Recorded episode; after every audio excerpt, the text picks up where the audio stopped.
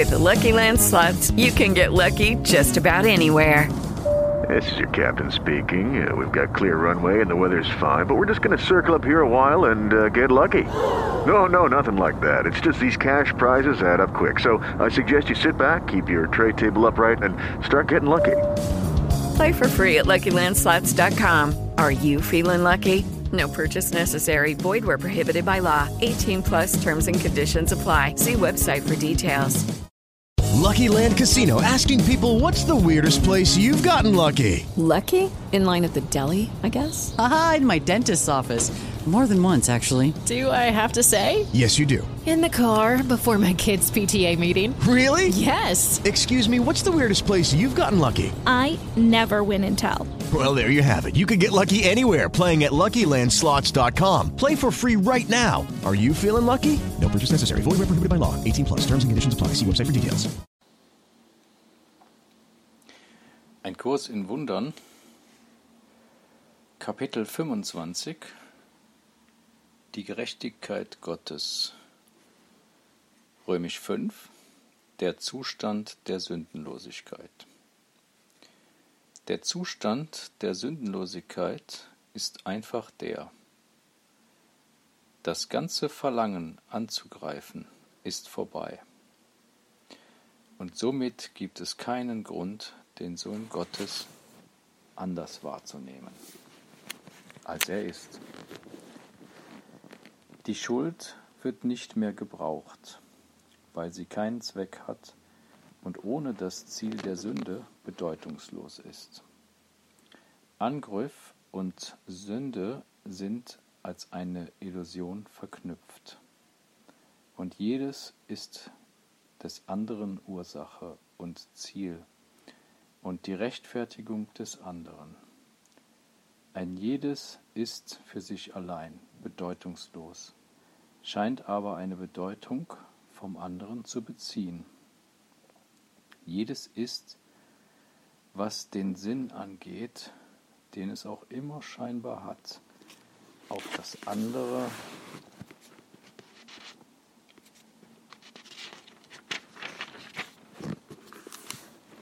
angewiesen. Und niemand könnte an das glauben, wäre das andere nicht die Wahrheit, denn jedes bezeugt, dass das andere unweigerlich wahr ist. Angriff macht Christus zu deinem Feind und Gott zugleich mit ihm. Musst du mit solchen Feinden dich nicht fürchten?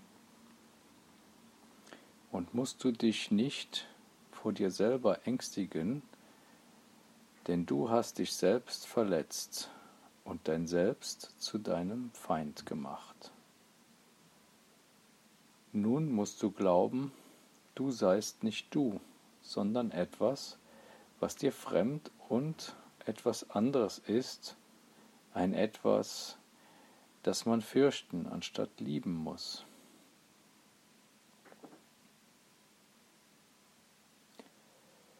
Wer würde das angreifen, was er als gänzlich unschuldig wahrnimmt?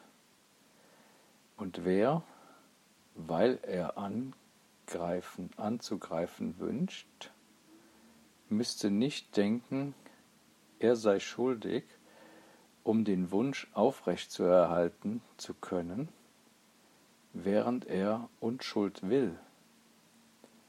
Denn wer könnte den Gottessohn als unschuldig sehen und wünschen, dass er tot sei? Christus steht jedes Mal vor dir, wenn du auf deinen Bruder schaust. Er ist nicht dort, weil deine Augen geschlossen sind?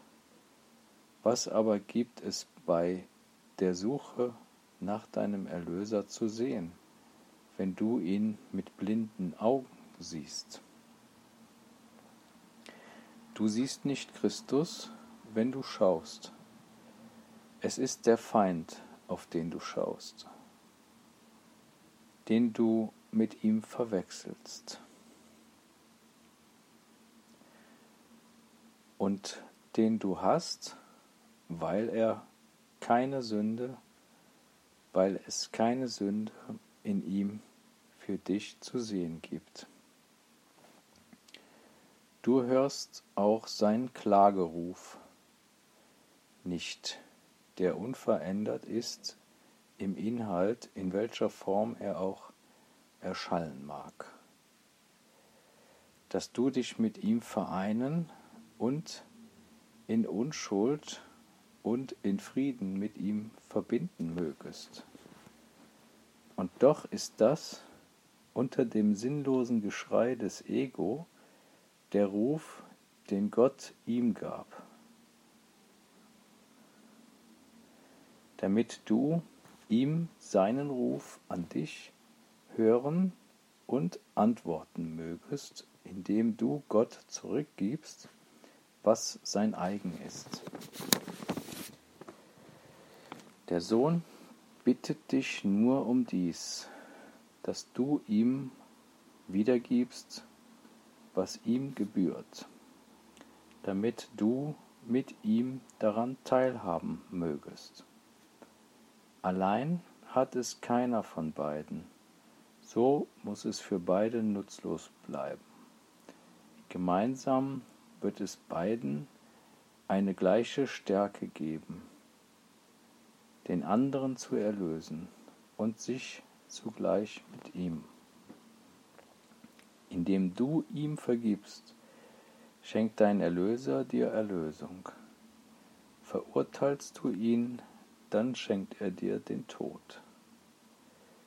In jedem siehst du nur das Spiegelbild dessen, was du beschlossest, dass er für dich sei. Wenn du dich gegen die ihm eigene Funktion entscheidest, die einzige, die er in Wahrheit hat, entziehst du ihm die ganze Freude, die er gefunden hätte, wenn er die Rolle, die Gott ihm gab, erfüllen würde. Doch denke nicht, der Himmel sei für ihn allein verloren.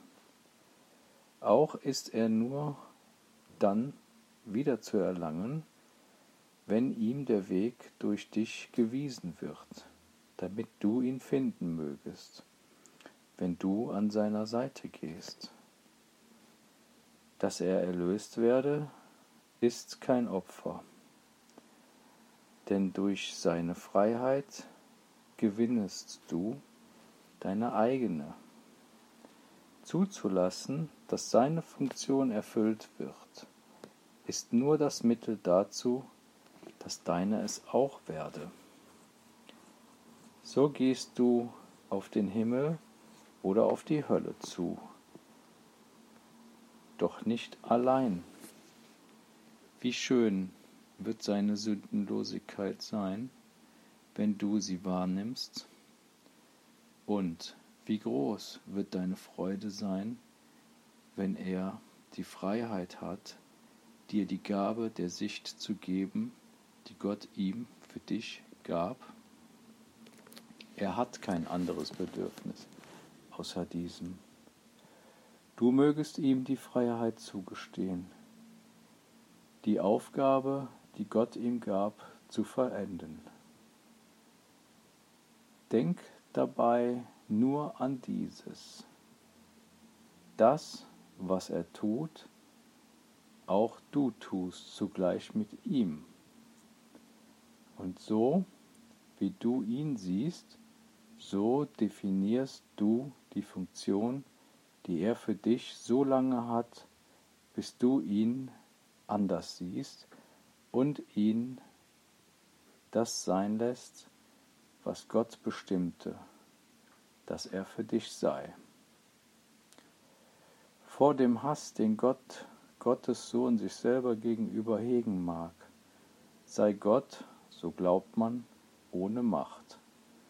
Das, was er erschaffen hat, aus dem Schmerz der Hölle zu erlösen. Doch in der Liebe, die er sich selber gegenüber zeigt, wird Gott frei gemacht, seinen Willen geschehen zu lassen.